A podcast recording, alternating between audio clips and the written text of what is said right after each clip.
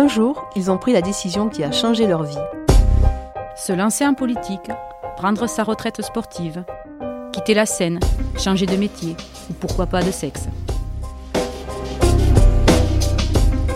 Je suis Corinne Saboureau. Je suis Estelle Devic. On vous présente Le jour où, le podcast qui vous raconte ses moments intimes. Gérard Chivardi, bonjour. Bonjour madame. Vous avez 69 ans, vous êtes un ancien artisan maçon, vous êtes aujourd'hui le, le, maire de Maillac depuis 2001.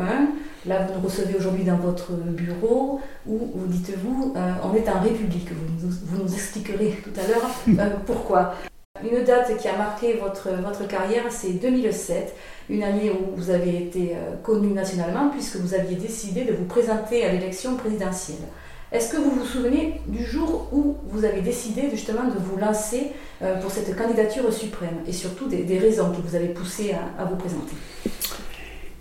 Septembre 2006, j'ai, avec euh, des amis, organisé une grande manifestation à Paris contre l'intercommunalité forcée.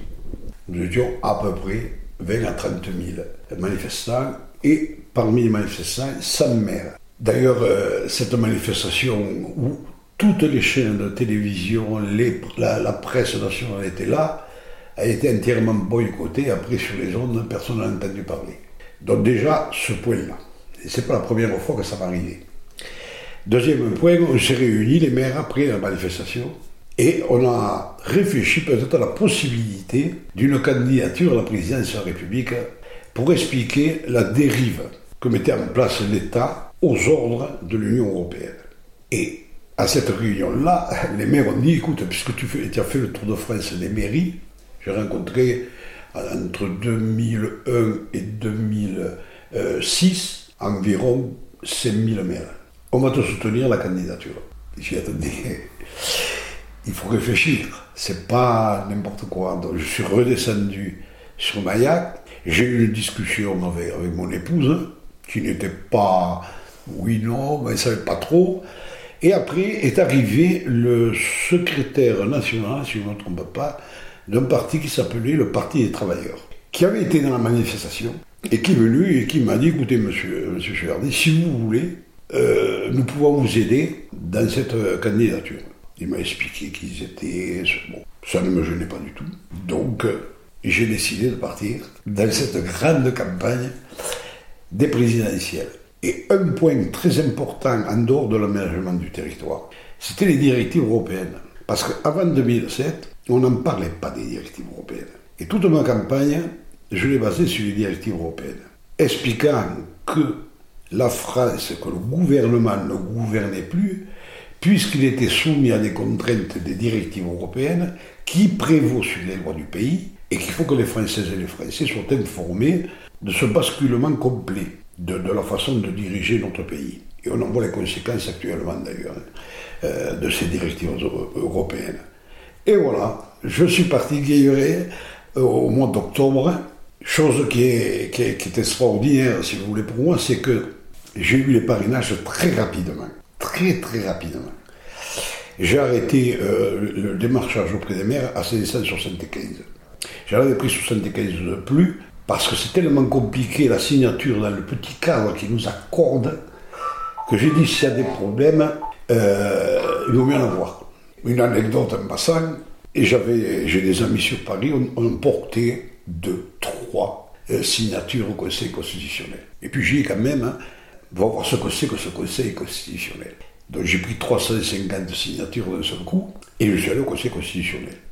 Je suis arrivé, tout le monde me connaissait alors que je connaissais personne. Ils ont de suite appelé euh, Debré, qui euh, est descendu de suite, hein, et je lui dis, je vous emmène les dernières euh, signatures pour le Conseil constitutionnel. Il me regarde et me dit, mais c'est pas possible.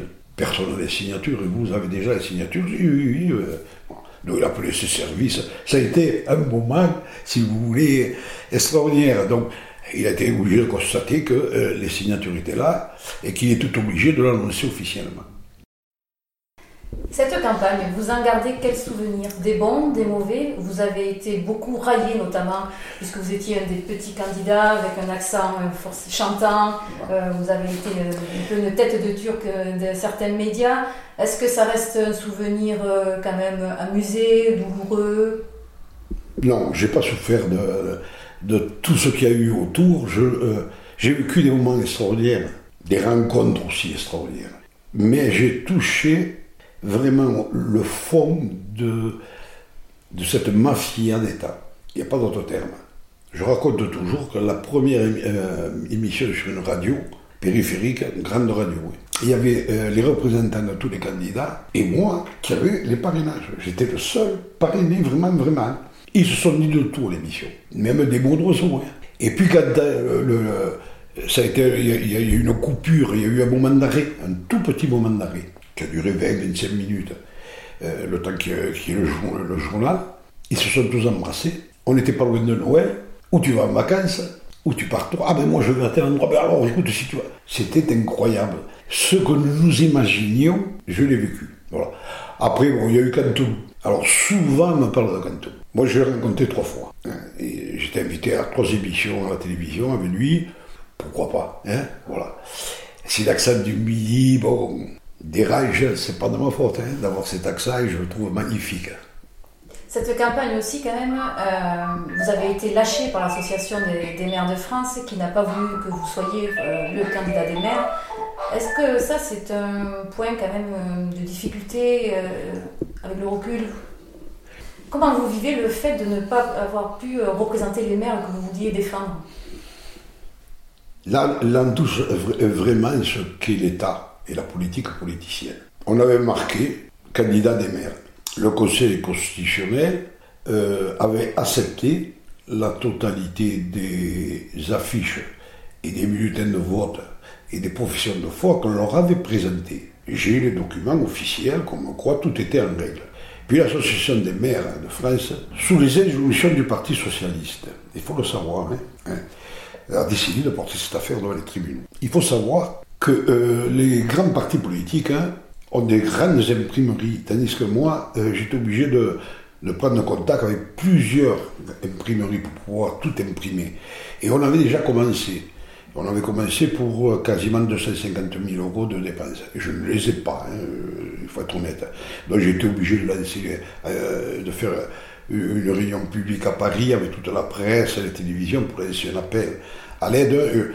Une semaine, hein. une semaine, nous avions euh, récupéré l'argent. Bon, j'ai obligé de tout arrêter là aussi parce que les gens ont compris qu'il y avait quelque chose qui ne tournait pas rond dans le système hein, et que c'était euh, illégal. Alors, le problème, si je veux, c'est devenu une jurisprudence. J'ai eu des discussions et j'ai encore des discussions avec des avocats qui plaident devant le Conseil d'État, qui sont venus à, à mon aide gratuitement parce qu'on n'a rien trouvé dans la Constitution qui permettait ce que l'homme a fait, hein, c'est dans l'illégalité totale. Hein. Si je veux, je peux attaquer toutes les associations françaises qui, qui, écrivent des, pas l'association des anciens combattants. Elle n'a pas le droit de s'appeler l'association des anciens combattants, parce que tout le monde n'a pas, été ancien combattant. Elle doit faire comme moi, enlever le S, ce fameux S à 250 000 euros. Voilà. Donc, euh, selon mon humeur, après, quand je vais être tranquille dans quelques temps, je vais réfléchir à lancer peut-être une, campagne contre toutes les associations qui ont une DES. Parce que bon, pourquoi me l'a fait à moi Pourquoi ne le fait pas aux autres? L'association des maires de France, c'est une honte. C'est euh, une association qui est aux ordres de l'État, qu'on le veuille qu'on ne le veuille pas. Je suis allé deux fois au congrès des maires de France. Une fois pour les inondations de Mayac, parce que je savais qu'en fin du congrès, euh, il y, a une grande foire. Et on peut avoir des, matériels à un prix vraiment très bas. Et une seconde fois, parce qu'on me l'a demandé, des maires m'ont demandé, je, je après j'ai refusé d'y aller, parce que ça sert à rien, tout est dit d'avance, c'est un grand cinéma, mais vraiment un grand cinéma. Ça sert à rien d'y aller, on dépense de l'argent pour rien, hein, voilà. Hein. Mais je, n'oublierai jamais cette association. C'est une histoire de fou qui m'est arrivée. On va revenir sur euh, des mandats plus locaux, et notamment 2001, euh, quand vous avez été élu maire de Maillac. Euh, j'ai l'impression que ça a été un moment fort pour vous. Est-ce que vous pouvez nous, nous raconter? Ah, Pour moi, de, mon élection de maire est la chose la plus importante qui me soit arrivée. Vraiment de loin, dans le cadre de la politique. Hein. Et j'avais 8 ans. Alors, vous êtes jeune, vous ne connaissez pas ça. Mais bon, je suis né en 50, donc je parle de 58, ça faisait 13 ans ou 12 ans que la guerre était vraiment finie. Les Italiens, pour des raisons euh, certaines, ont, suivi les Allemands dans cette guerre-là. Donc nous étions euh, des parias. Euh, moi, à l'école, j'ai souffert énormément jusqu'à mes 14 ans. Mon grand-père et ma grand-mère qui, qui, se sont, qui ont vécu comme des Français, à tous les sens du terme. Hein. Et, mon grand-père était ouvrier agricole, hein. ma grand-mère à la maison.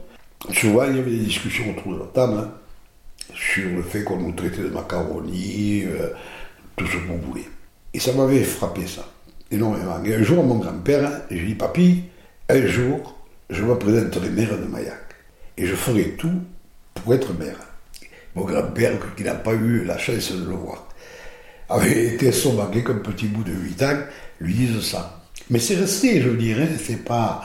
Euh, je suis parti à l'armée, je, me suis installé à Maillac artisan, bon, c'est resté dans, la famille. Mon prédécesseur m'avait vu un jour, il m'avait dit qu'il faudrait venir à la mairie, euh, au conseil municipal, donc bon, j'avais dit oui. J'ai passé six ans de conseiller. Ensuite, j'ai fait six ans d'adjoint. Et puis, il est arrivé cette, ces fameux 2001, où je pensais que le premier adjoint de l'époque, hein, avec qui j'ai eu très très bon rapport, qui a fait 42 ans de, de premier euh, se présenterait. Donc je suis allé chez lui, j'ai dit André, je, veux que euh, je, te soutiendrai. Et j'ai dit euh, une partie du conseil municipal actuel te soutiendra. Et il m'a dit non Gérard, il faut que ce soit toi qui aille. Je ne pouvais pas dire non. Donc je suis parti en campagne. Et pour la première fois, il y a eu deux listes à Maillac. Et nous avons été élus. Nous avons été huit de ma liste en tout, et trois de, l'autre liste.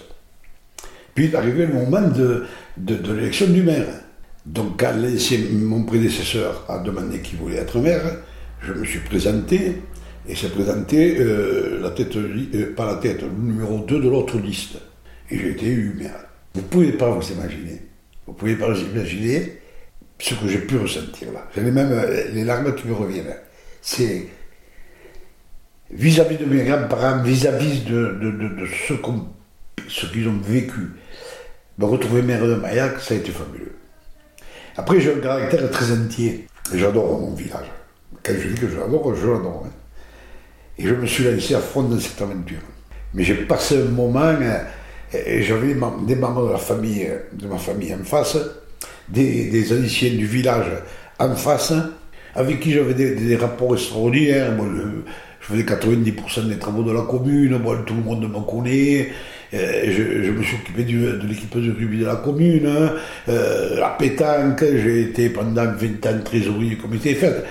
Mais vous ne pouvez pas vous imaginer comment c'était mouvant. C'est quelque chose que, jusqu'à la fin de mes jours, je penserai à ce vendredi-là, quand l'ancien maire a dit, mesdames et messieurs, qui est candidat euh, au poste de maire hein? oh. Oh. Vous pensiez à vos grands-parents à ce moment-là? Oui, j'ai pensé à mon grand-père de suite. Hein je me suis dit, il doit se dire, ça y est. Il me l'avait dit tout petit, ça y est. Il, est maire, 51 hein. ans, voilà. Et aujourd'hui, euh, alors que vous allez mettre un terme à, ce mandat, de quoi êtes-vous le plus fier ici, à Maillac Oh là Si vous avez l'occasion de visiter le village, il y a tellement de choses. J'avais dit, euh, pendant la campagne municipale, qu'il ne fallait pas compter sur moi pour des dépenses inutiles qu'il n'y aurait pas de décoration de Noël, qu'il n'y aurait pas des lampillons, qu'il n'y aurait rien. Que tout l'argent allait être consacré à la réfection du village. J'ai pris un village à 360 habitants, toutes les rues étaient dans un état épouvantable. Nous avons tout refait. Tout. Nous avons aménagé un, terrain pour enfants avec un city park. On a été une petite commune, hein. les premiers dans l'ordre d'avoir un terrain pour enfants avec un city park. Vous voyez, hein. Nous avons refait l'église, nous avons refait toutes les rues, tout l'enfouissement des réseaux électriques et tout. C'est cet ensemble. On a vendu le village nickel. Voilà, et ça c'est ma plus grande fierté. D'autant plus que euh, nous n'avons qu'un emprunt qui se termine en 2022. Et que le, fonds de roulement que je vais laisser à ceux qui vont prendre la suite hein, leur permette de pouvoir venir tranquille. Ils ont tout. Voilà. Alors, de trouver d'autres idées, hein, voilà, mais c'est d'abord, si vous voulez, je ne peux pas sortir une chose. Je ne peux pas vous dire la bibliothèque, je ne peux pas vous dire l'église qui refait un tirement, je ne peux pas vous dire euh, on a un terrain de pétanque euh, de niveau régional, non. C'est qu'on est arrivé avec des équipes qui m'ont entouré à tout faire. Tout ce qu'on a décidé, on l'a fait. Sans endetter la commune.